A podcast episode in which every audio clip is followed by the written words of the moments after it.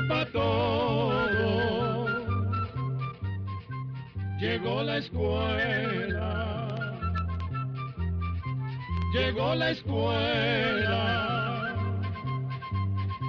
Llegó por radio.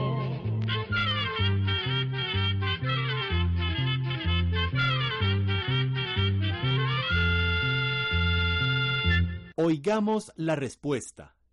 Es el programa que les trae a ustedes el Instituto Centroamericano de Extensión de la Cultura, ICQ. Estimados amigos, con el placer de costumbre, les damos la más cordial bienvenida a este nuevo programa de Oigamos la Respuesta, el cual iniciamos con la consulta que nos hace llegar vía correo electrónico la señora María de Pinto, desde Sonsonate, El Salvador, y nos pregunta, ¿es verdad que el ajo cura infecciones? Escuchemos la respuesta. El ajo es una planta que hace ya más de cuatro mil años llamó la atención de la gente. La llevaron desde el continente de Asia hasta Europa y luego se extendió por el resto del mundo. Las propiedades medicinales del ajo vienen de unas sustancias llamadas aceites esenciales que se sacan del ajo y que se venden, por ejemplo, en forma de píldoras. La principal sustancia del ajo es la alicina, que es antibiótica y por eso sirve para ayudar a combatir las infecciones. Además, aumenta las defensas del cuerpo, ayuda a tener una buena circulación de la sangre y muchos beneficios más. Además, se ha notado que el ajo sirve para combatir una asombrosa variedad de padecimientos, la tos, el asma, la presión alta, los calambres, los padecimientos de la digestión, el colesterol alto, las varices y ciertas enfermedades del corazón. Por otra parte, no se recomienda que las personas que toman medicamentos anticoagulantes coman mucho ajo ni aquellas personas que se vayan a someter a una cirugía, ya que el ajo arrala la sangre de forma natural y evita que la sangre coagule, lo que constituye un problema en una cirugía. El ajo tampoco se recomienda en personas que padecen de la glándula tiroides o de presión arterial baja. Además, el ajo no puede sustituir los medicamentos antiinflamatorios o los antibióticos cuando la persona tiene una inflamación o una infección. Esto podría ser peligroso, pues el ajo no elimina completamente la infección, sino que ayuda a que la persona se defienda mejor de la inflamación o de la infección. Amigos y amigas, un reciente estudio reveló que en Centroamérica, durante eventos deportivos como el fútbol, se dan muchos casos de violencia de hombres hacia las mujeres y entre hombres y hacia sí mismos. Por eso, en Oigamos la Respuesta, nos unimos a la campaña Métale un gol al machismo, impulsada por la Fundación Justicia y Género. Esta campaña consta de 30 pequeñas historias que buscan transformar nuestra sociedad para que todos y todas podamos disfrutar con respeto y sin violencia estos eventos. Les invitamos entonces a ponerse la camiseta y a meterle un gol al machismo. Luis, qué gusto verte. ¡Hey, vos, limpiando! Así es. Cambié la pelota por una escoba. Mm. Pero pasa para contarte. Pero, ¿dónde quedó el varón del fútbol que barría las delanteras de cualquier equipo y ahora barre la casa?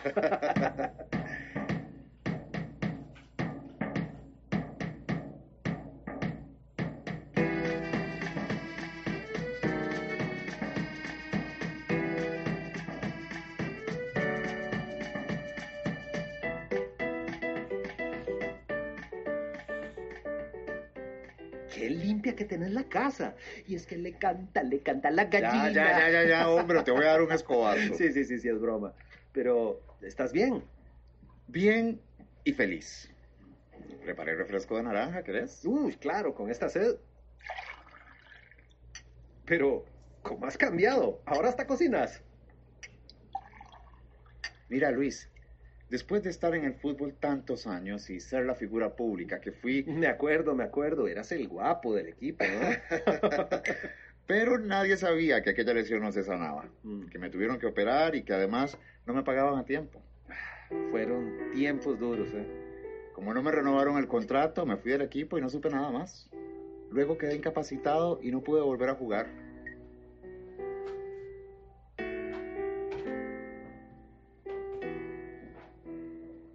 Y ahora ya nadie se acuerda de mí. Ah, ¿cómo no? Fuiste la figura, el goleador del equipo. Todos los pases que te ponían eran goles. ¿Cómo corre Barrientos? ¿Cómo corre? Se quita uno, se quita otro, hace una pinta ahí. ¡Gol! Fuimos un gran equipo. Sí, sí, sí, sí. En fin, tuve que guardar reposo mucho tiempo y la situación económica se puso difícil. Me imagino, sí. Toda la carga la tenía caro, cuidarme a mí y a las hijas. Ella trabajaba medio tiempo. Un día me dijo que no me preocupara porque trabajaría tiempo completo y se haría cargo de los gastos. Uf, qué difícil, hermano. Metido en la casa todo el día. Sí, al principio fue duro, pero ahora disfrutando. Ay, qué bien, hermano.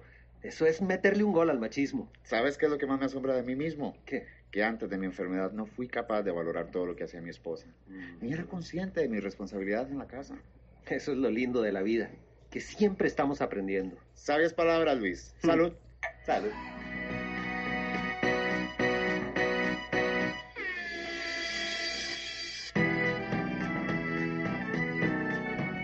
La Fundación Justicia y Género presentó Metele un gol al machismo.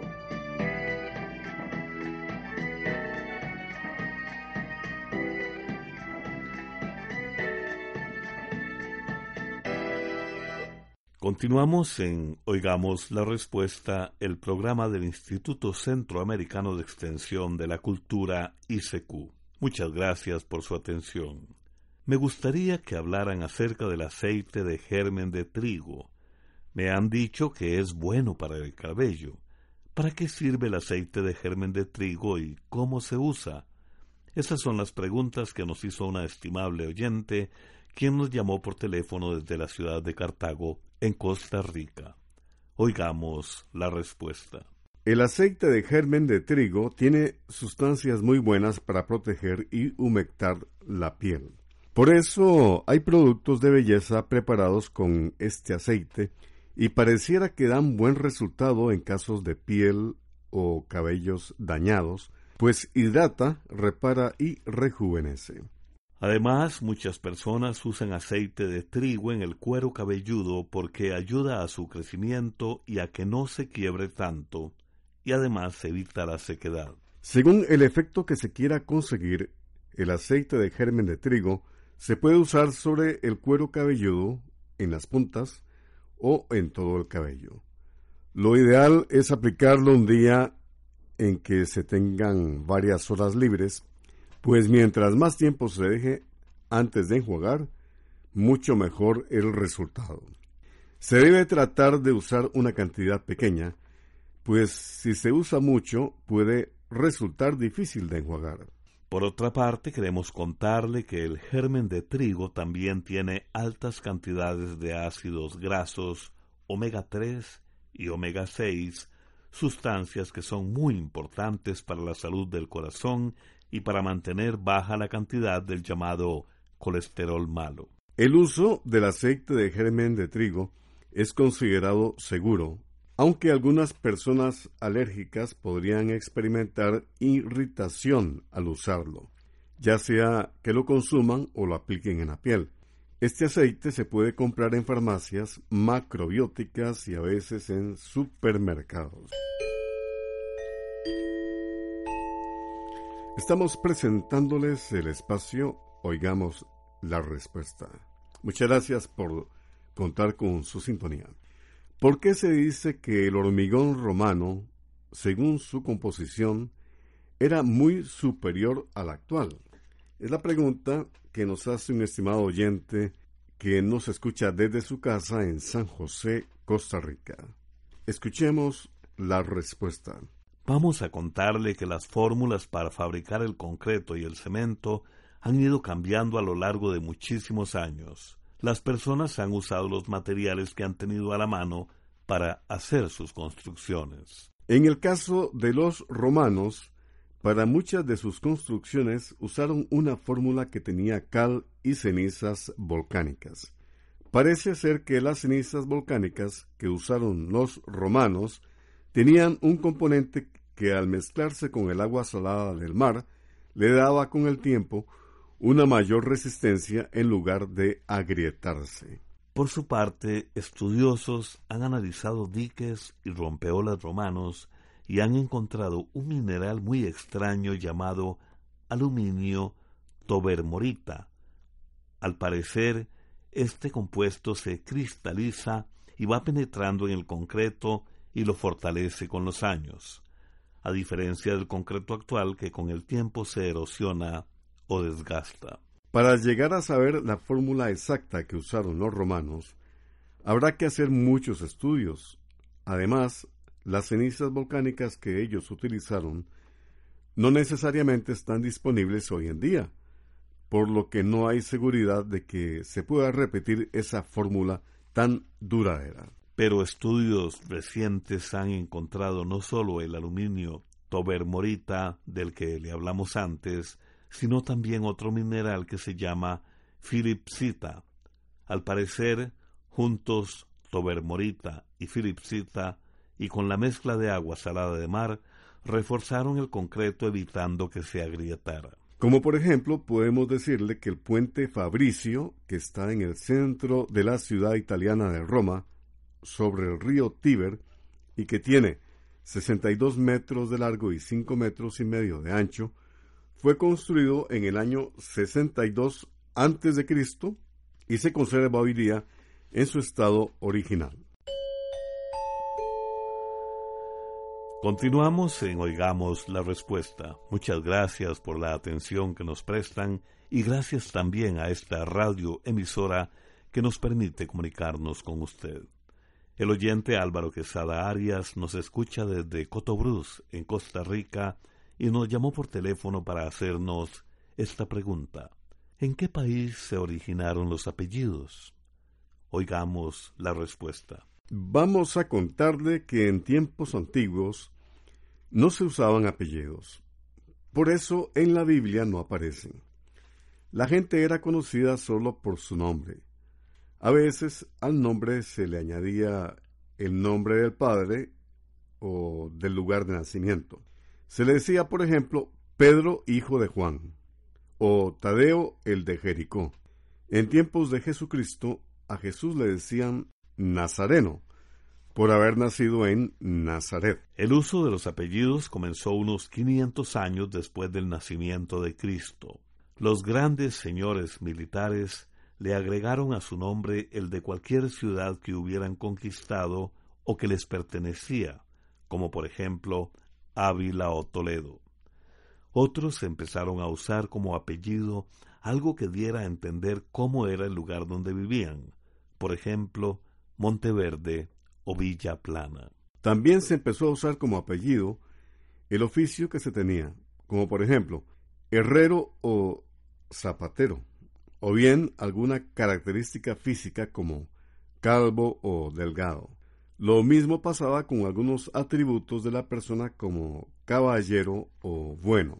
Por otra parte, de la costumbre de relacionar el nombre con el del padre o del abuelo vienen muchos apellidos. Así, por ejemplo, Fernández viene de Fernando, González de Gonzalo, Ramírez de Ramiro, Álvarez de Álvaro, Benítez de Benito, Rodríguez de Rodrigo, y así muchos otros más. En el caso de nuestro oyente, el apellido Quesada viene del pueblo de Quesada en Jaén, España, mientras que Arias es un apellido de la zona de Galicia y Asturias, también en España.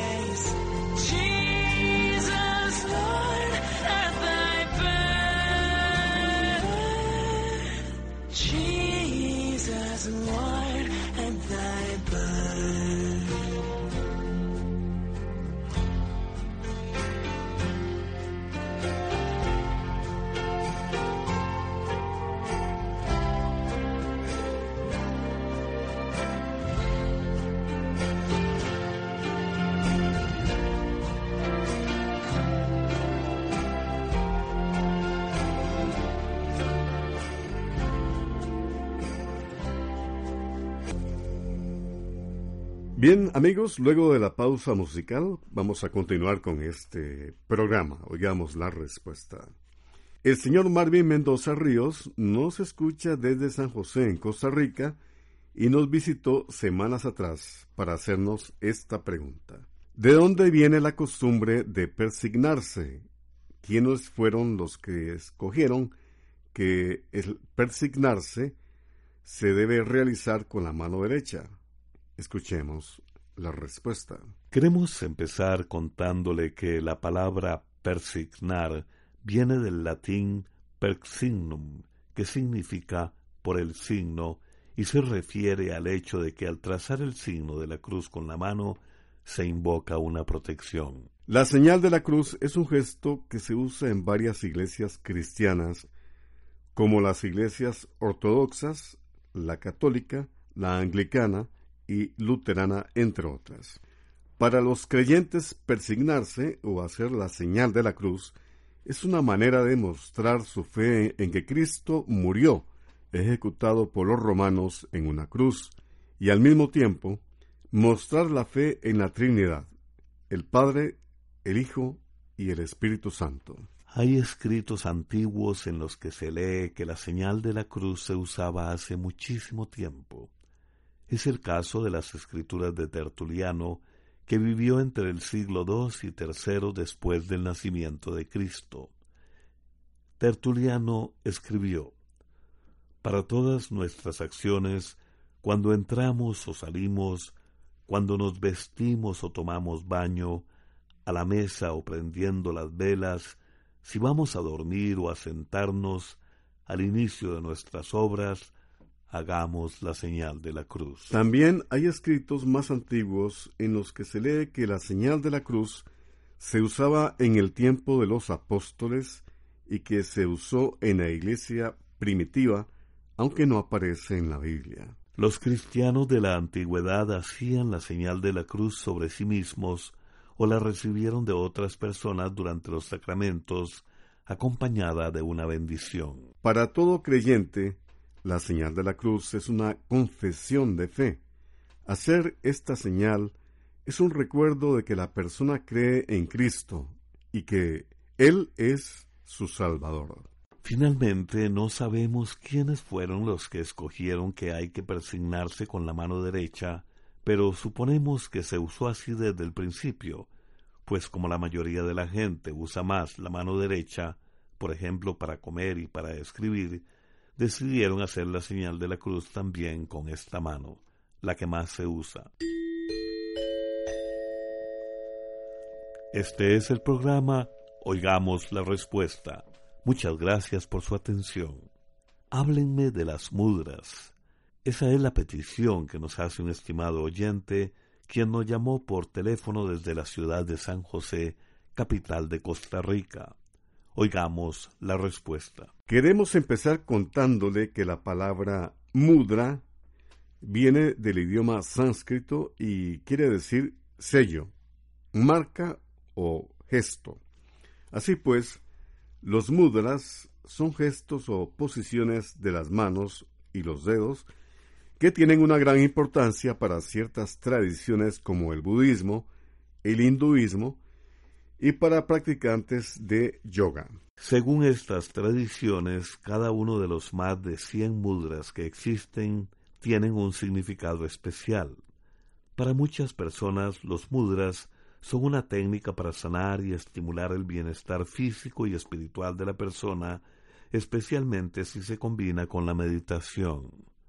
Así pues, con los mudras se busca encaminar la energía del cuerpo para obtener mayor vitalidad.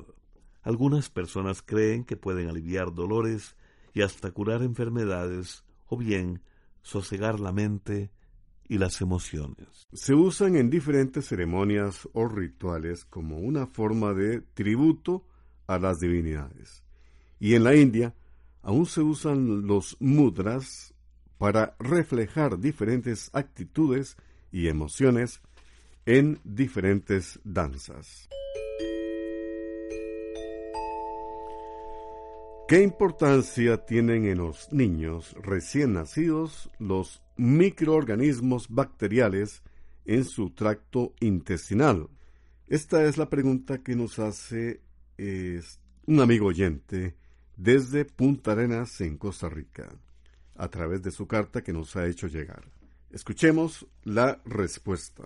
Vamos a contarle que en nuestro intestino viven muchísimas bacterias, pero no hay de qué preocuparse, pues esas bacterias más bien son buenas para la salud.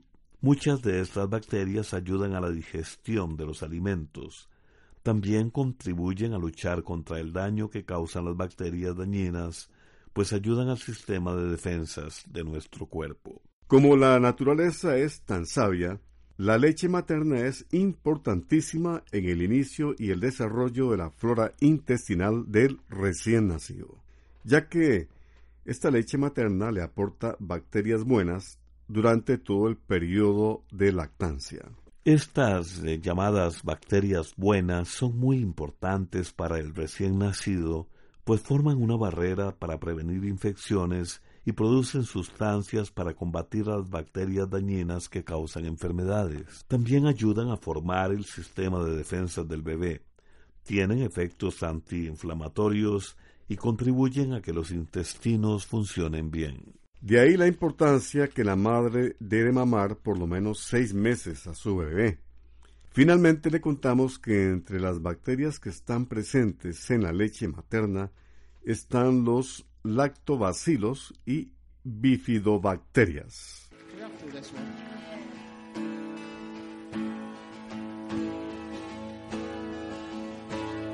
So this is Christmas. And please join in. And what have you done? Another year over. Come on then. And a new one just begun. And so this is Christmas. I hope you have fun. The near and the dear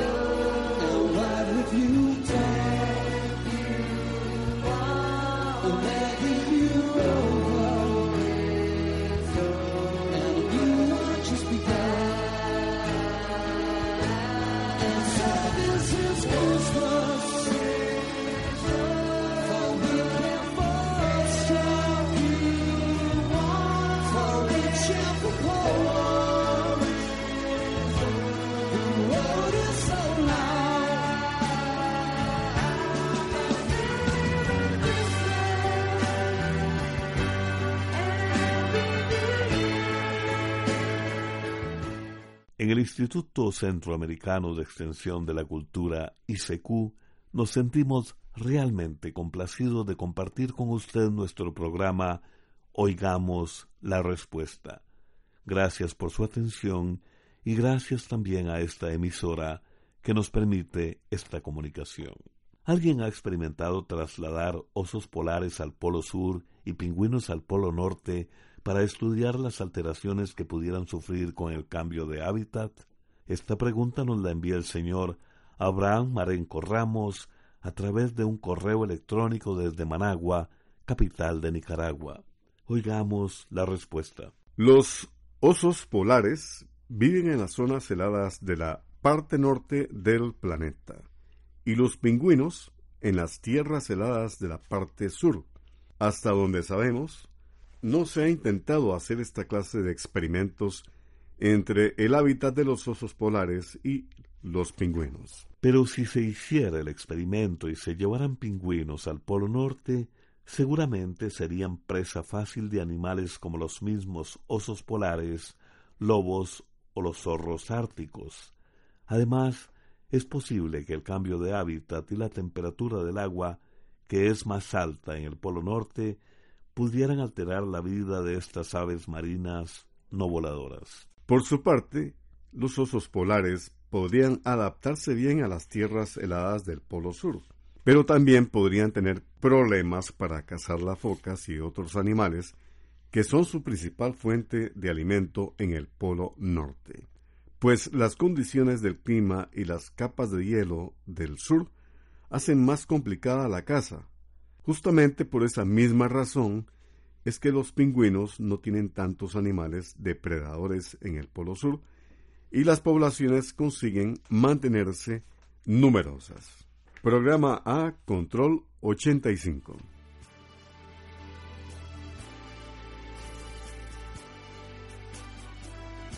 Así llegamos a un programa más de Oigamos la Respuesta. Pero le esperamos mañana, si Dios quiere, aquí por esta su emisora y a la misma hora. Mándenos sus preguntas al apartado 2948-1000 San José, Costa Rica. También nos puede llamar a los teléfonos 22 25 52 38 o 22 25 53 38 o mándenos un fax al 22 25 22 27. También le damos el correo electrónico isq arroba Celo de letreo i c e u arroba org Para nosotros sus preguntas son muy importantes y estamos para servirle. También puede dirigir su pregunta a esta emisora que ellos amablemente nos la harán llegar. Muy importante, dele su nombre completo, dirección bien exacta ah, y el lugar donde escuche el programa. Recuerde que comprender lo comprensible es un derecho humano. Que Dios le bendiga.